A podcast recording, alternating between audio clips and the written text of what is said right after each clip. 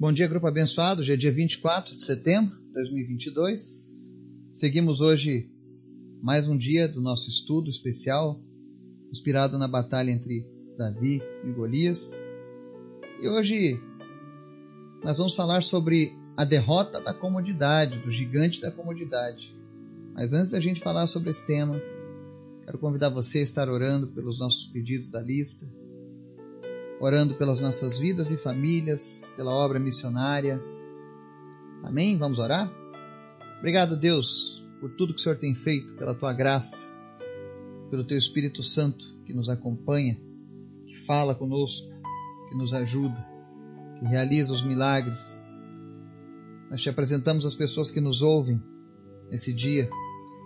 Te apresentamos o dia de cada uma delas, suas famílias, e pedimos em nome de Jesus que sejam abençoados, aqueles que estão enfermos que sejam curados, os que estão tristes que se, sejam alegres agora na presença do Senhor, aqueles que estão fracos que sejam renovados. E especialmente, Pai, nós oramos pela salvação de vidas. Salva vidas. Que a tua palavra se revele ao coração de cada pessoa. Que vidas sejam transformadas. Guarda, Deus, cada um de nós nos proteja, nos livre de todos os ataques do inimigo. E a cada dia Deus nos inspire mais e mais a te buscá-lo, a te desejar mais e mais. Em especial nós te pedimos hoje, Pai, fala conosco através da tua palavra e nos ensina. É o que nós te pedimos em nome de Jesus. Amém. O texto de hoje está lá em Marcos capítulo 8, versos 34 e 35, que dizem o seguinte: então, convocando a multidão e juntamente os seus discípulos, disse-lhes: Se alguém quer vir após mim, a si mesmo se negue, tome a sua cruz e siga. Quem quiser, pois, salvar a sua vida, perdê-la-á.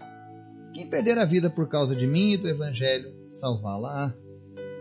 Hoje nós vamos falar sobre a derrota do gigante da comodidade. Pode parecer estranho imaginar a comodidade como um gigante algo que nos provoca e prejudica a vida.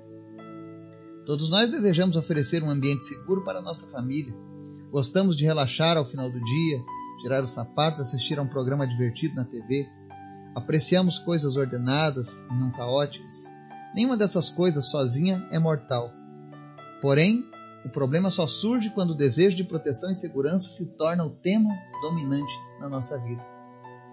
Na história de Davi e Golias, Vemos como esse desejo prejudicou a nação de Israel.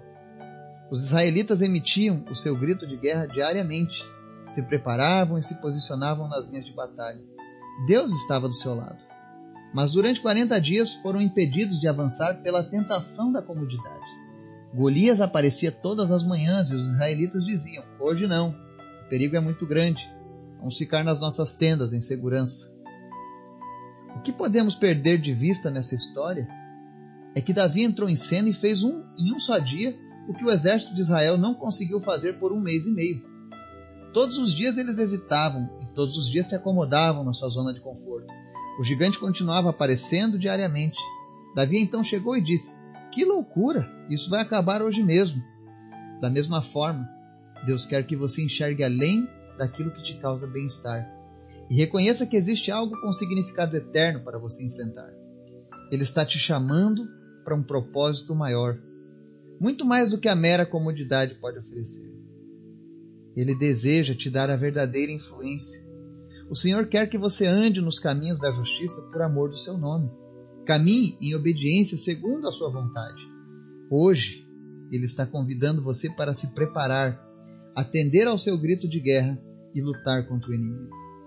Alcançar a vitória sobre o gigante da comodidade significa responder a esse chamado e se recusar a esperar até que todas as peças se encaixem antes de tomar uma atitude. Consiste em estar disposto a caminhar, a princípio, numa direção desconhecida e entender que o mais importante é se mover de acordo com a força de Deus em vez da sua própria. Ao perceber isso, você estará pronto para a batalha e para ser colocado no lugar onde poderá testemunhar a libertação de Deus. Lembre-se de que a fé prospera no desconforto. A cruz causou a dor em Jesus. ao mesmo tempo que nos ofereceu a liberdade. É muito fácil ficarmos apenas de braços cruzados e resolver seguir o exemplo de vida de outra pessoa. Deixar outra pessoa que foi chamada sair à frente e correr o risco. Mas a realidade é que Deus não chamou nenhum de nós para evitarmos os perigos de um mundo perdido e prestes a morrer. Em vez disso, Ele nos chamou para participarmos com a espada do Espírito em nossas mãos. Ele quer que digamos: Enquanto é dia, precisamos realizar a obra daquele que me enviou. A noite se aproxima, quando ninguém pode trabalhar, conforme diz lá em João 9, verso 4. Sua vida nessa terra é curta, mas Deus é grande. Assim, enquanto você estiver aqui, concentre-se nas questões que têm significado eterno. Você vive num planeta com bilhões de pessoas que nunca ouviram falar de Jesus.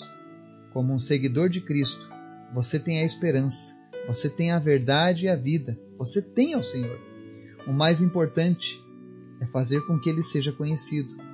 Portanto, entre nessa luta em nome de Jesus. Amém.